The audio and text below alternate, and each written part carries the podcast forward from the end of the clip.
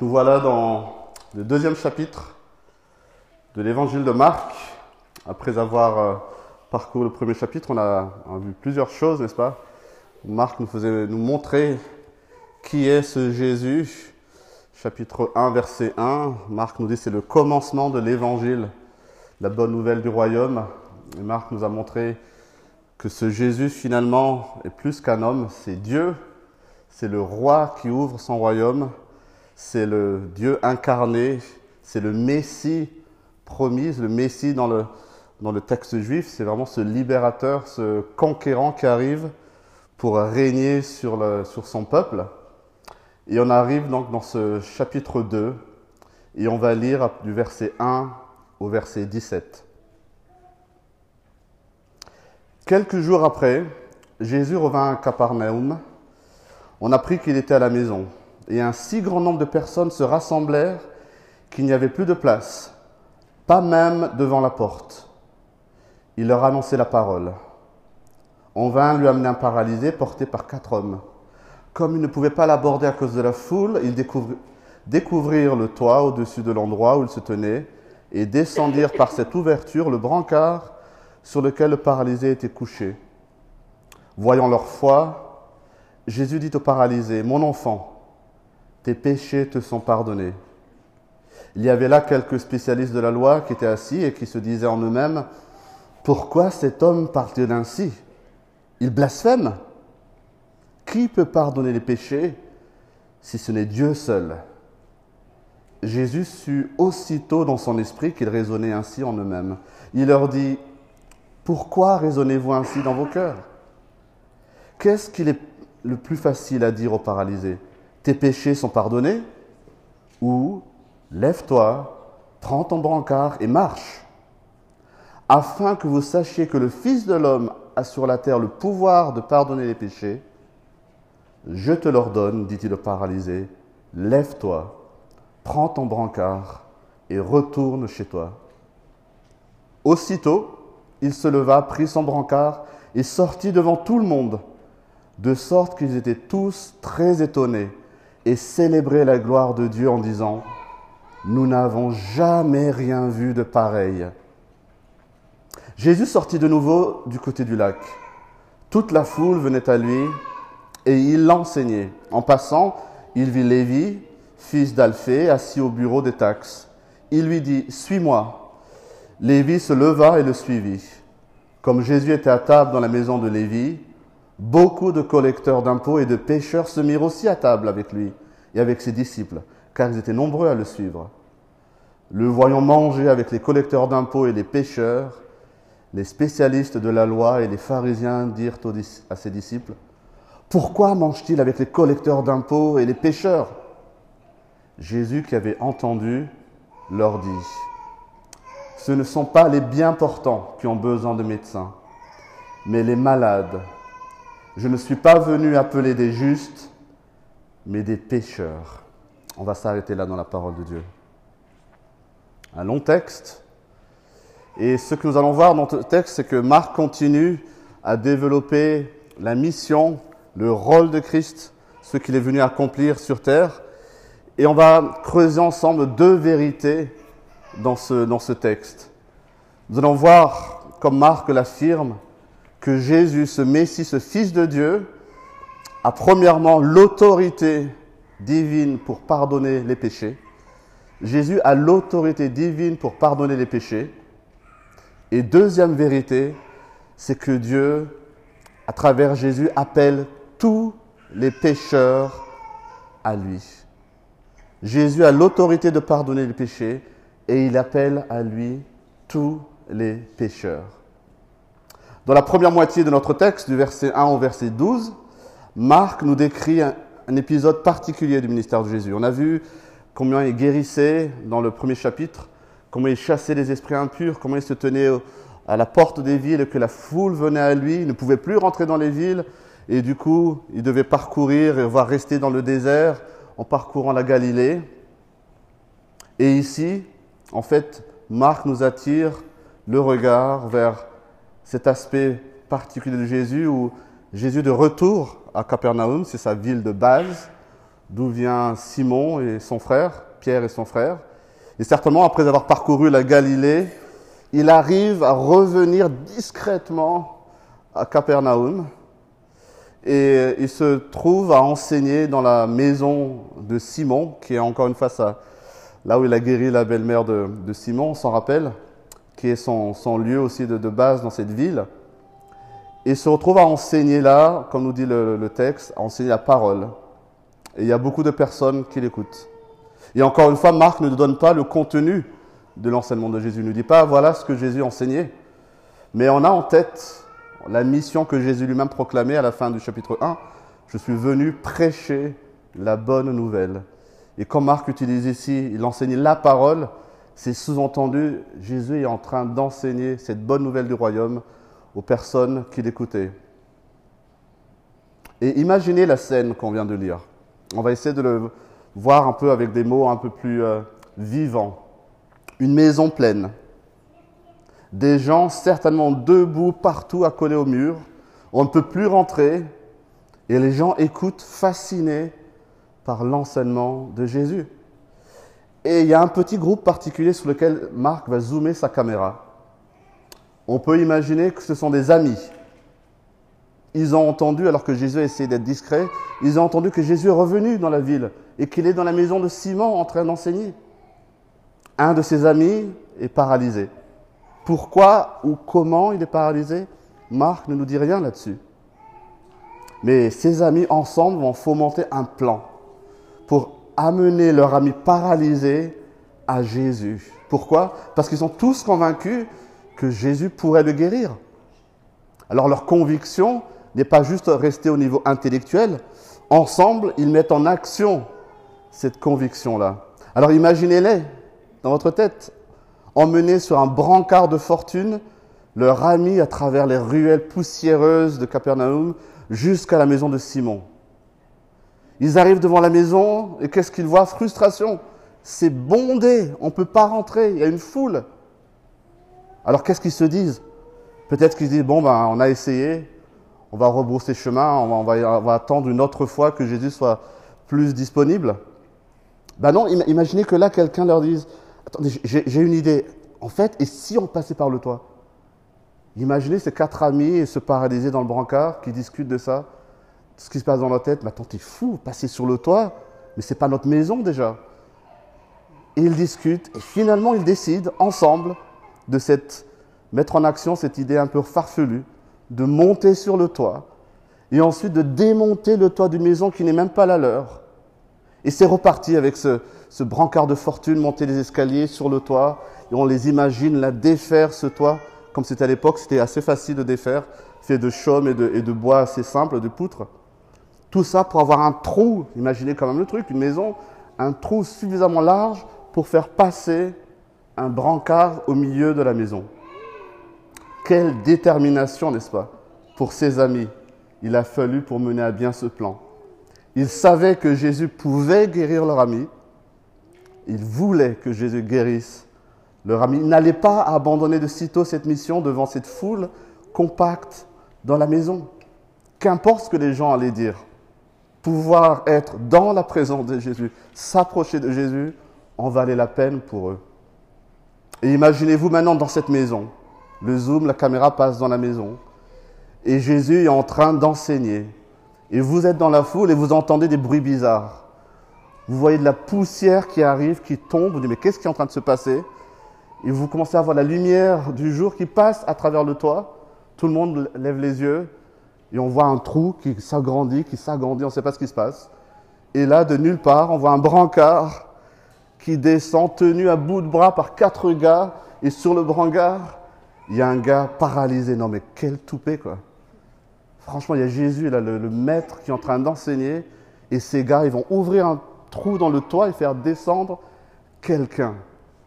Ça ne devait pas être très calme, il devait y avoir du jugement dans cette salle, dans cette pièce où Jésus est en, train d'enseigner. Ça perturbe cet enseignement si précieux. Et comment Jésus va-t-il réagir, on peut se dire? Il va certainement mettre une rousse à ces personnes-là. Et qu'est-ce qu'on voit au verset 5 Tout simplement Marc nous dit, voyant leur foi, Jésus dit au paralysé, Mon enfant, tes péchés te sont pardonnés.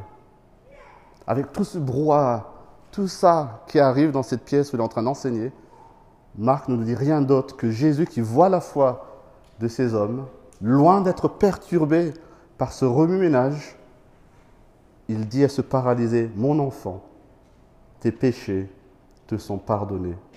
Il ne dit pas, lève-toi et marche. Il ne le touche pas, il ne le saisit pas par le bras. Il dit simplement, tes péchés te sont pardonnés. Et notez comment Jésus est personnel ici. Il ne dit pas, ton péché t'est pardonné. D'une manière générale, il dit, tes péchés te sont pardonnés. Jésus voit la foi des hommes en action pour la guérison de ce paralysé, mais il voit aussi un besoin plus grand qu'une simple guérison. Il voit le cœur de cet homme paralysé. On ne sait pas pourquoi il est paralysé. On ne connaît pas sa vie. On ne sait pas grand-chose de lui. Mais Jésus sait. Il voit le cœur et il répond aux réels besoins de cet homme paralysé. Certainement un désir non exprimé, un besoin de pardon. Et Jésus répond, mon enfant, tes péchés te sont pardonnés. Quelle phrase pleine de compassion, pleine d'amour. Cet homme paralysé, tel que Marc le décrit, n'a même pas besoin de parler, il n'a même pas besoin de demander quoi que ce soit. Tout ce qu'il a accepté de faire pour être là, dans la présence de Jésus, on dit déjà long sur son cœur et sa soif d'être dans la présence de cet homme qui fait des miracles. Ça me fait penser à, une histoire, je ne sais pas, peut-être que vous la connaissez. Pendant la guerre du Vietnam, les Américains ont utilisé des, bombes atroces pour venir à, bout de certains villageois en Vietnam, notamment des bombes au napalm. Et il y a une photo qui a circulé dans, dans des magazines, notamment le Times, dans les années 80. On voit une fille en fait qui court, et en arrière-plan, on voit un village enflammé, et elle court presque nue brûlée presque à 90% de sa peau. Une image atroce qui montre l'atrocité de la guerre. Mais l'histoire ne se termine pas là, en fait. Cette même fille a grandi et ensuite elle a donné des conférences sur en fait le, pouvoir du pardon. Elle est venue à Christ, elle a, elle a, donné des conférences sur le pouvoir du pardon et elle s'est quelque part fait une mission. Elle voulait retrouver le pilote qui à ce moment-là était euh, au-dessus de son village pour larguer ses bombes. Donc elle a fait des conférences, elle dit j'aimerais beaucoup retrouver ce pilote pour lui dire que je lui pardonne. cette quête est arrivée aux oreilles de ce pilote. On parle là de 20, 30 ans après les faits. Et ce pilote finit par rencontrer celle qui est devenue maintenant une dame. Ils tombent dans les bras des uns des autres en larmes lui, il dit qu'il ne s'est jamais pardonné ce qu'il a fait là. Ça l'a hanté toute sa vie d'avoir largué ces bombes qui enflammaient le, village, ensuite de voir cette fille brûler. Et imaginez cette femme qui dit à ce pilote, je sais que ce que tu as fait est horrible, mais parce que Dieu m'a pardonné de mes péchés, je te pardonne. Une réconciliation énorme. Imaginez le besoin de pardon de ce pilote et là, quelque part, le soulagement à ce moment où il peut enfin, quelque part, clore la boucle avec cette fille, là, qui lui dit Je te pardonne. Imaginez se paralyser, là, devant Jésus, qui n'a même pas besoin d'exprimer, quelque part, le poids de son cœur. Peut-être, on ne sait pas, mais peut-être il a accompli des choses horribles. Il est là, paralysé, ses amis l'amènent pour être guéri. Et avant même qu'il parle, avant même qu'il ait le temps de dire, je sais que je suis pécheur, Jésus lui dit, mon enfant, tes péchés te sont pardonnés. Jésus, nous montre Marc, veut pardonner. Et Jésus a le pouvoir de pardonner les péchés. Les péchés de se paralyser, mais tes péchés aussi, mes péchés. Aussi noir qu'on puisse imaginer l'état de notre cœur, Jésus veut et peut pardonner nos péchés. On vient peut-être à Jésus pour, en espérant qu'il nous soulage d'un mal, qu'il nous soulage d'une maladie, d'un souci, d'une anxiété, d'un mal-être. Mais Jésus veut intervenir au plus profond de notre cœur. Il veut apporter la restauration, la vraie restauration et le vrai réconfort là où on en a le plus besoin. Il peut et il veut faire grâce et nous accorder son pardon. Aucun de nos péchés n'est trop grand ou trop horrible à ses yeux. Est-ce que nous le croyons ce matin? Les spécialistes de la loi, les scribes dans notre texte, ils ne croyaient pas cela. Pour eux, qu'un homme puisse déclarer que ses péchés, que les péchés d'un autre homme puissent être pardonnés est complètement blasphématoire. La Bible enseigne que seul Dieu peut pardonner les péchés. C'est ce qu'ils se disent au verset 6 et 7. Et ils ont raison, c'est ce que dit, c'est ce que disent les textes de la Bible. Seul Dieu peut pardonner. Quand ils disent seul Dieu peut pardonner, ils ont référence à ce Dieu unique qu'on trouve dans la loi, dans les textes de Moïse. Et pour eux, d'imaginer que quelqu'un d'autre que Dieu puisse pardonner, c'est blasphématoire. On connaît ces textes comme eux en Exode 34, où l'Éternel se présente, un Dieu de grâce, de compassion, lent à la colère, et plus tard il dit, un Dieu qui pardonne la faute, la révolte et le péché. En psaume 103, le psalmiste qui va s'exclamer, Bénis l'Éternel mon âme, c'est lui qui pardonne toutes les fautes, qui guérit toutes les maladies. En psaume 51, David, après avoir péché avec Bathsheba, et tuer son mari, va implorer le pardon de Dieu. Lave-moi complètement de ma faute et purifie-moi de mon péché. J'ai péché contre toi, contre toi seul. J'ai fait ce qui est mal à tes yeux. Il voit même que son péché horizontal, finalement, c'est Dieu qui a été offensé dans ce que David a fait. Et il dit, c'est contre toi seul que j'ai péché. Dieu seul peut pardonner les péchés. C'est la vérité. Mais ici, Jésus veut que les spécialistes de la loi, ceux qui connaissent cette Torah par cœur, les scribes, ils saisissent quelque chose. Et il veut aussi que nous saisissions quelque chose. C'est facile de dire à quelqu'un, tes péchés te sont pardonnés. Après tout, je peux le dire, ça ne se voit pas, n'est-ce pas Que ma, vérité, ma parole soit vraie ou fausse, on ne le saura jamais.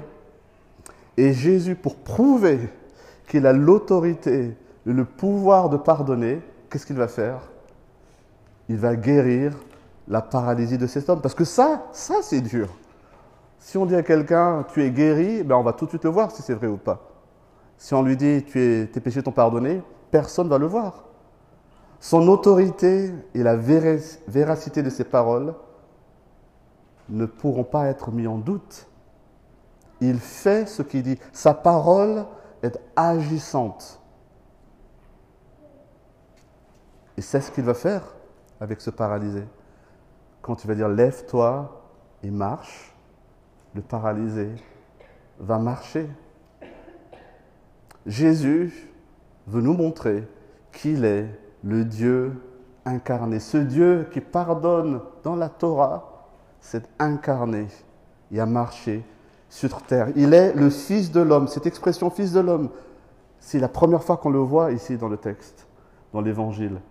Jésus fait référence pour qu'aussi les scribes entendent à une prophétie que Daniel a écrite en chapitre 7, où Daniel voit quelqu'un en la forme d'un Fils de l'homme qui vient régner sur terre. Et Jésus leur dit, pour que vous sachiez que le Fils de l'homme a aussi le pouvoir de pardonner les péchés.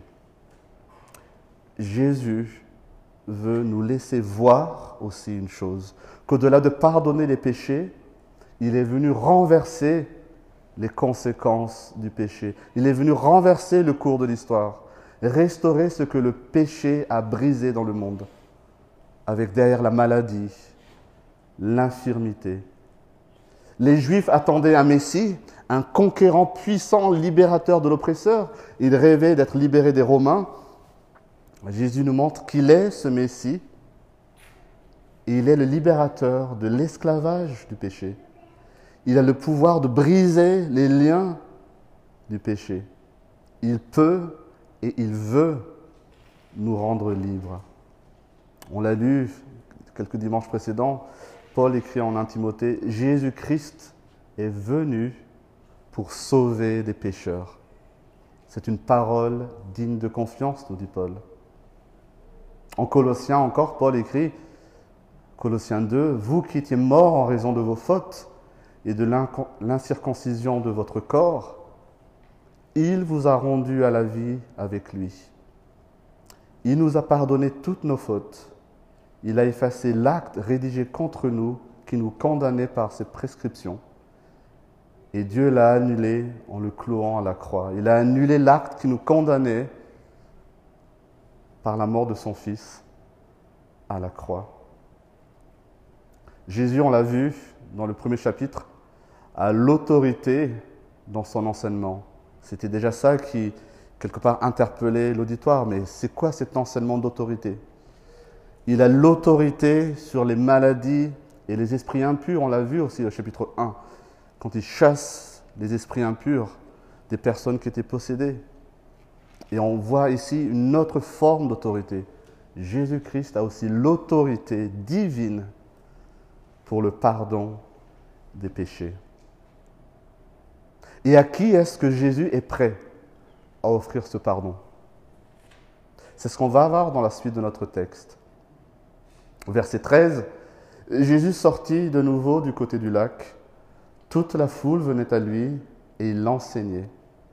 En passant, il vit Lévi, fils d'Alphée, assis au bureau des taxes. Il lui dit Suis-moi. Lévi se leva et le suivit. Comme Jésus était à la table dans la maison de Lévi, beaucoup de collecteurs d'impôts et de pêcheurs se mirent aussi à table avec lui et avec ses disciples, car ils étaient nombreux à le suivre. Encore une fois, cette répétition, Jésus est en train d'enseigner la parole. Il enseigne la foule. Il prêche la bonne nouvelle de ce royaume qu'il est venu inaugurer. Et là, on voit qu'il appelle un homme. Encore une fois, on ne sait pas grand-chose de cet homme. Il appelle Lévi, que nous connaîtrons plus tard sous le nom de Matthieu. Il appelle à le suivre.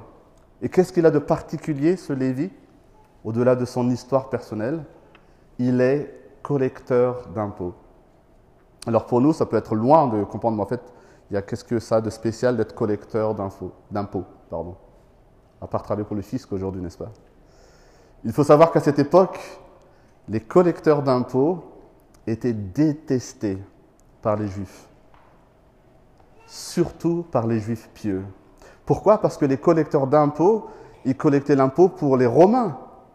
Ils pactisaient avec l'Empire romain. Et ce faisant, ils s'enrichissaient sur le dos de tout le monde. Les collecteurs d'impôts, c'était quelque chose, en fait, un métier qu'ils embrassaient. Et ils s'engageaient auprès des autorités romaines à leur verser aux autorités romaines une certaine somme d'argent. Avec le fait qu'ils ont, eux, le droit de prélever des taxes commerciales Capernaum, c'est une ville où les gens, qui est à la limite du territoire, donc il y a beaucoup de taxes, de douane, on va dire.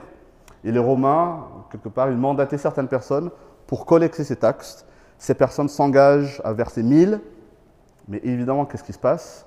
S'ils collectaient 1200, 1300, et bien tout le reste, ils le gardaient pour eux. Donc vous pouvez bien imaginer le zèle des collecteurs d'impôts pour taxer tout ce qui bouge. Pour les juifs de l'époque, les collecteurs d'impôts, c'était pas seulement des profiteurs, des voleurs, mais aussi des, personnes juste infréquentables, des personnes viles, pécheurs parmi les pécheurs, les pires, des corrompus, des pourris, on pourrait dire, détestés par toute la population.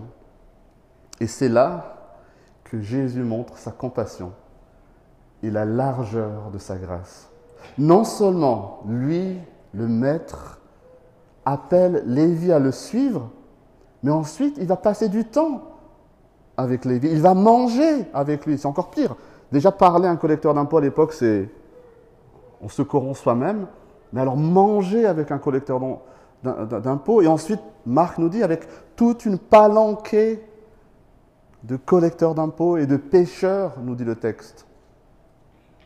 Les pêcheurs ici, parce qu'il dit collecteurs d'impôts et pêcheurs, ça désigne ceux qui, aux yeux de tous, n'avaient aucun égard pour la loi, vivaient complètement au-delà des, des prescriptions de la Torah, et tout le monde le savait. Vous pouvez imaginer que ce n'étaient pas des personnes fréquentables pour les juifs de l'époque. Ce n'étaient pas des personnes qui de temps en temps ne respectaient pas la loi, c'est des gens qui rejetaient la loi, qui vivaient une vie notoire de pécheurs. Imaginez le Fils de Dieu, sans péché, pur, parfait, assis à table, entouré, littéralement entouré de personnes que la foule considérait être les pires des pires. Comment est-ce que nous-mêmes on réagirait face à ça? Choquant, n'est-ce pas? Le scandale de la grâce de Christ. Est-ce qu'on ne serait pas porté à réagir comme ces scribes, ces spécialistes de la loi? Mais quel scandale Mais qu'est-ce que tu fais avec ces gens-là? Comment Jésus, tu peux te considérer être un enseignant de la loi et te compromettre avec tous ces moins que rien, ces pécheurs? Verset 16. Et la réponse de Jésus à cette remarque, que peut-être notre cœur peut nous pousser à avoir, Jésus qui avait entendu au verset 17, leur dit, ce ne sont pas les bien portants qui ont besoin de médecins, mais les malades. Je ne suis pas venu appeler des justes, mais des pécheurs. Jésus affirme, déclare ici qu'il n'est pas venu pour appeler des personnes qui se sentent qualifiées ou des personnes qui se sentent en bonne santé spirituelle. Je ne suis pas si mal. Je mérite cet appel. Jésus est venu appeler ceux qui savent qu'ils ont besoin de pardon et qui savent qu'ils ne le méritent pas. Les pécheurs parmi les pécheurs. Jésus nous montre ici un amour scandaleux, on a envie de dire, pour l'homme pécheur. Ce n'est pas Lévi qui initie le dialogue, le contact avec Jésus. C'est Jésus lui-même qui appelle Lévi. Et il ne demande pas à ses collecteurs d'impôts, ses pécheurs, en disant on va manger ensemble, à une condition, c'est qu'avant tout ça, vous confessiez vos péchés, vous mettez à genoux, vous flagellez. Alors là, peut-être, peut-être qu'on pourra manger ensemble. Il leur montre simplement qu'il les aime en mangeant avec eux. On ne sait pas si certains parmi eux, en dehors de Lévi, finiront par le suivre ou changeront de vie, comme on le sait pour Zachée dans un autre évangile. On sait juste une chose, c'est que Jésus mange avec eux. Il parle avec eux. Il met le royaume de Dieu, le goût du royaume de Dieu à la portée de ces pécheurs infréquentables de la société. Il leur montre ce royaume, il les appelle à rejoindre ce royaume. Voilà ce que fait Jésus. Il a le pouvoir de pardonner et il offre son pardon aux plus infréquentables des infréquentables. Pour conclure, on voit que dans ce texte, Marc nous montre encore une fois la profondeur de la compassion et de l'amour de Jésus et le message que lui-même est venu incarner sur terre. On voit également une chose, c'est que après avoir fait face à l'opposition, on va dire spirituelle, en chapitre 1, des esprits impurs de Satan qui le tentent dans le désert, on voit dans ce, quelques textes, quelques versets qu'on vient de lire, que Jésus va maintenant commencer à faire face à une autre forme d'opposition. Les autorités religieuses, les scribes qui apparaissent dans le premier et deuxième partie de notre texte, ils commencent à dire mais c'est pas possible. Ce qu'il est en train de faire, il va falloir qu'on agisse et qu'on agisse vite. Et Marc, dans les prochains chapitres, va nous montrer comment cette opposition va monter de la part des autorités religieuses d'abord, ensuite les autorités politiques. Et tout ça va amener à la croix. Jésus a le pouvoir de pardonner les péchés et il est prêt à le faire pour quiconque se reconnaît comme pécheur et malade spirituellement. J'aimerais nous laisser avec quatre exhortations suite à ce texte. Premièrement, nous pouvons remercier et louer Dieu de ce que son pardon nous est accessible en Christ, en Jésus. Il a pris l'initiative de la réconciliation. Il a été ce Dieu qui a envoyé son Fils nous chercher, nous les pécheurs. Paul nous dit en Romains 5, à peine mourrait-on pour un juste, peut-être accepterons de mourir pour quelqu'un de bien. Mais voici comment Dieu prouve son amour envers nous. Alors que nous étions encore des pécheurs, Christ est mort pour nous. Et plus tard, dans le même chapitre, Paul écrit, Là où le péché s'est multiplié, la grâce a surabondé. Magnifique. Première exhortation, donc remercier Dieu et louer Dieu que son pardon soit accessible en Christ. On peut aussi être reconnaissant que Dieu nous aime malgré la noirceur de notre cœur, malgré notre état de pécheur. Aucun péché n'est hors de portée de son pardon. Aucun péché n'est trop grave pour ne pas être pardonné. Son Fils est venu pour sauver des pécheurs et il nous appelle à sa suite pour grandir à sa ressemblance. Voilà l'appel qu'il nous fait. Venez à ma suite, comme il le fait à Lévi dans ce texte.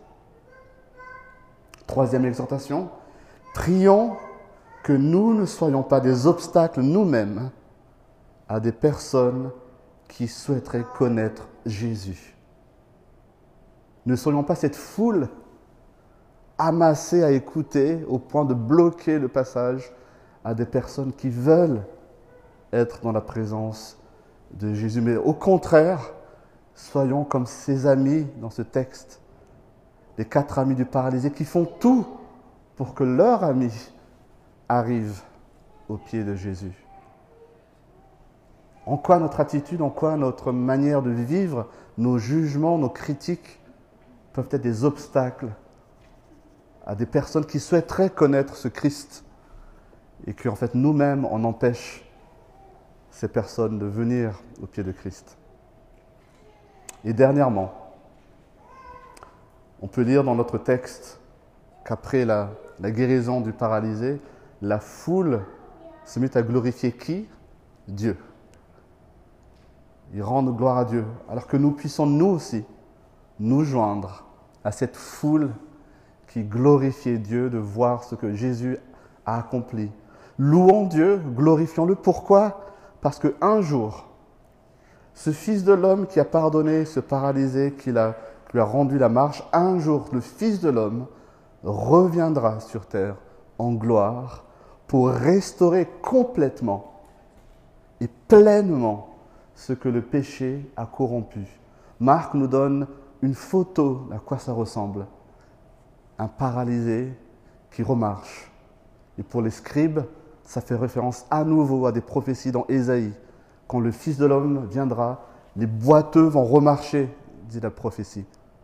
Et nous, on peut être heureux, reconnaissant, rendre gloire à Dieu de ce que cette prophétie s'accomplit en Christ et qu'un jour, le Fils de l'homme va revenir restaurer toutes choses.